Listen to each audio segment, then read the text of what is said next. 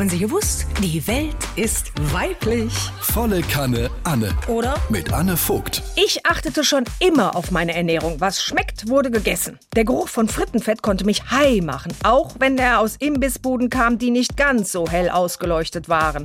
Dem Pizzaboten bin ich oft auf halbem Weg entgegengelaufen. Und wenn mal wieder ein Zug ausfiel, starb jeglicher kulinarischer Anspruch im Umkreis von 200 Metern um den Hauptbahnhof.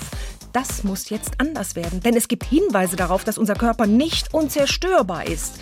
Das scheint hierzulande aber nicht jeder so zu sehen. Denn in Deutschland gibt es keine Obergrenzen für Lebensmittelverunreinigungen in industriell gefertigtem Essen. Warum? Will man mit Zucker, Glutamat, Konservierungsstoffen und Transfetten der Rentenkasse ein bisschen entgegenkommen? Zum Beispiel das Tankstellen-Trashfood mit langer deutscher Tradition. Eine fettige, salzige, konservierte, gepökelte Minisalami aus Billigfleisch in Alu eingeschweißt, die von nicht wenigen Männern bei längeren Strecken pro 100 Kilometer als Proviant eingeplant wird. Wissentlich, dass man damit 1000 Kubikmeter Grundwasser verseucht, die Stratosphäre bedenklich schädigt und außerirdische Riesenechsen anlockt. Und trotzdem, Widerstand snacklos.